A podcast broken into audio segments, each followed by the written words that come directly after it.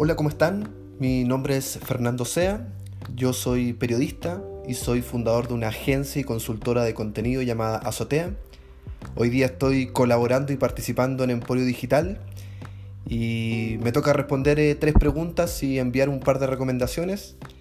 Voy a comenzar bueno, con la primera pregunta que habla sobre por qué existe esta fijación de la empresa por querer siempre comunicar el producto y el precio. La verdad es que yo creo que el marketing tradicional nos convenció que repetir incansablemente el producto y el precio gatillaba más ventas. Y de alguna manera esto es cierto, funcionó, pero dentro de otro contexto, donde un anuncio en televisión era mucho más importante que una campaña segmentada en, en Facebook o en Google y esa comunicación masiva siempre dejó fuera al cliente lo que él esperaba, lo que él sentía o necesitaba. Por eso para mí estaba destinada al fracaso porque no, nunca construyó una relación sincera y sólida.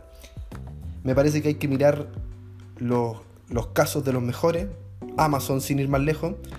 Si nosotros hoy día revisamos, por ejemplo, su ficha de producto, ya no solo es importante tener imágenes en buena resolución, en 360 grados o con video incluso, hoy día la parte que más crece dentro de las fichas de producto son las referencias de los propios usuarios.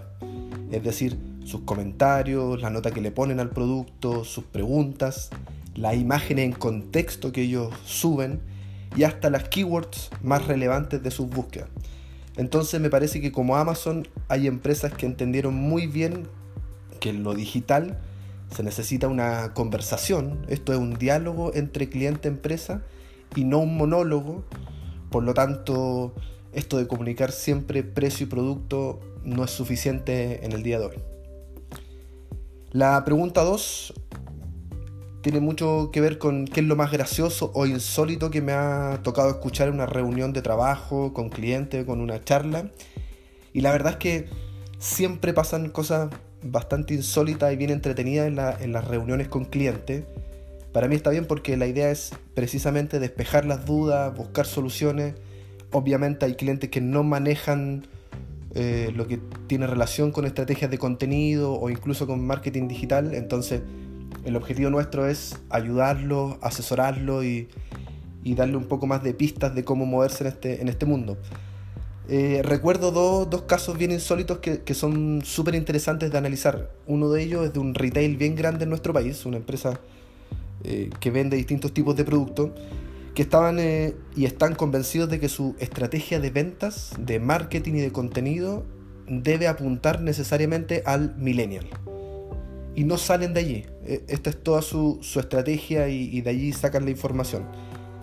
Al principio me, me llamó mucho la atención cuando lo escuché por primera vez pero después me pareció simplemente una locura porque al hablar de una generación nos estamos refiriendo a una generalidad, un estereotipo incluso, donde no existen ni, ni rasgos ni nivel de detalle. Entonces pienso yo que se necesita otro tipo de información, mucho más enriquecida, que sea más accionable, para conectar realmente con las expectativas de ese cliente y finalmente lograr venderle algo.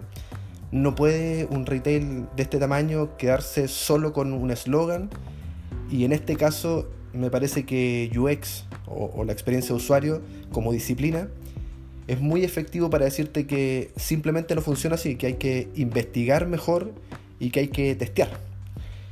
Em, otro caso que recuerdo que me, parece súper interesante de compartir, lo escuché en una charla a propósito de, de content marketing también de una empresa grande que, descubrió que más del 70% de su tráfico orgánico venía desde artículos para el blog que se habían escrito hace más de dos años. Repito, hace más de dos años. Entonces, lo que surge después son preguntas muy importantes. ¿Y qué hago, por ejemplo, con los artículos que estoy escribiendo esta semana? O, con los que voy a escribir la próxima semana. Tal vez debería implementar otras iniciativas de contenido ¿Estoy midiendo bien los resultados? ¿Qué pasa si le doy vacaciones a todo el equipo de contenido? Probablemente no va a pasar nada con el, con el tráfico.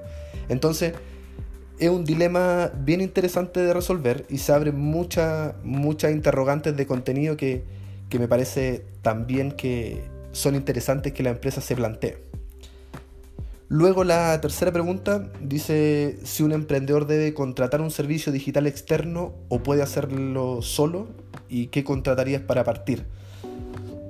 La verdad es que yo estoy súper consciente que el, camino del emprendedor es súper complejo, que, que faltan los recursos. Para mí hay que buscar un equilibrio y sobre todo tomar decisiones inteligentes caso a caso, porque no, no creo que sea bueno generalizar. Entonces, yo soy de los que cree que nada del core del negocio, del, centro, debiese ser externalizado.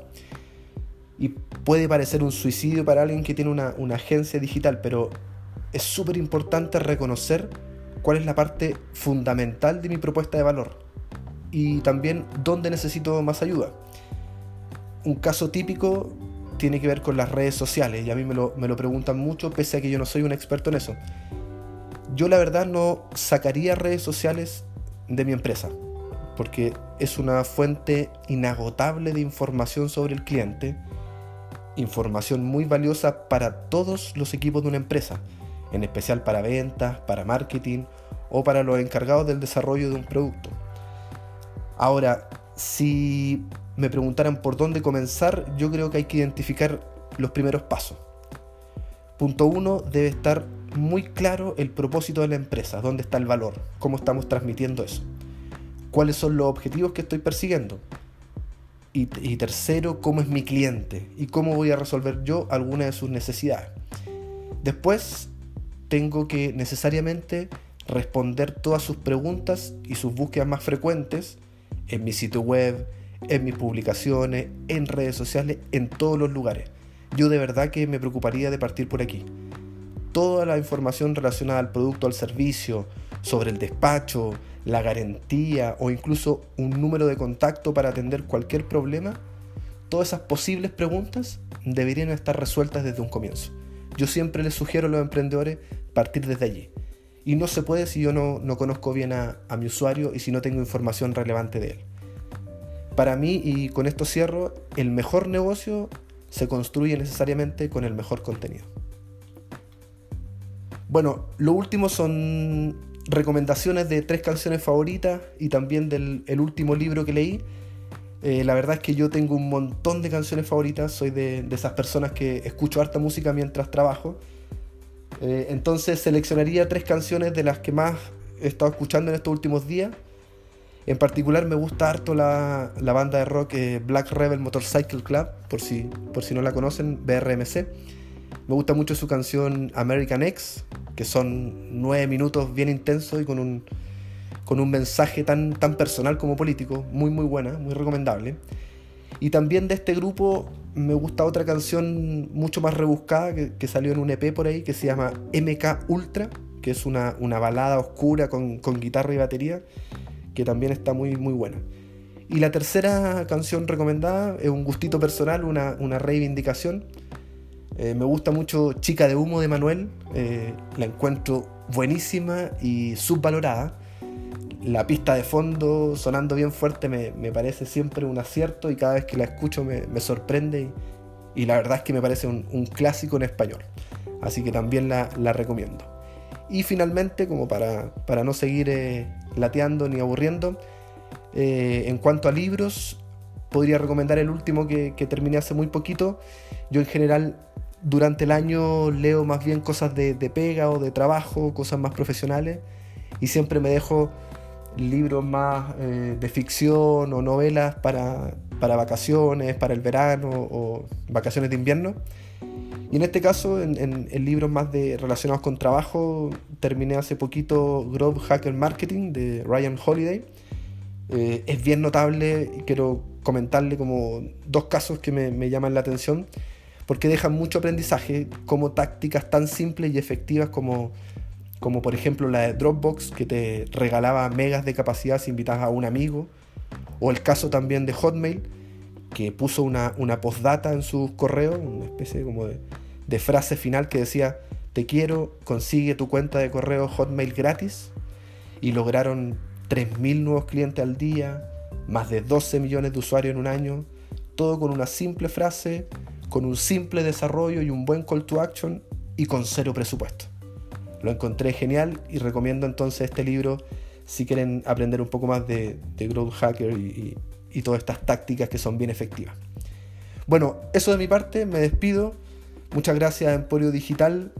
Seguro nos vamos a encontrar nuevamente y los invito a visitar azotea.cl y también nuestro perfil en LinkedIn porque siempre estamos subiendo bastante contenido. Saludos y que estén muy bien. Chao, chao.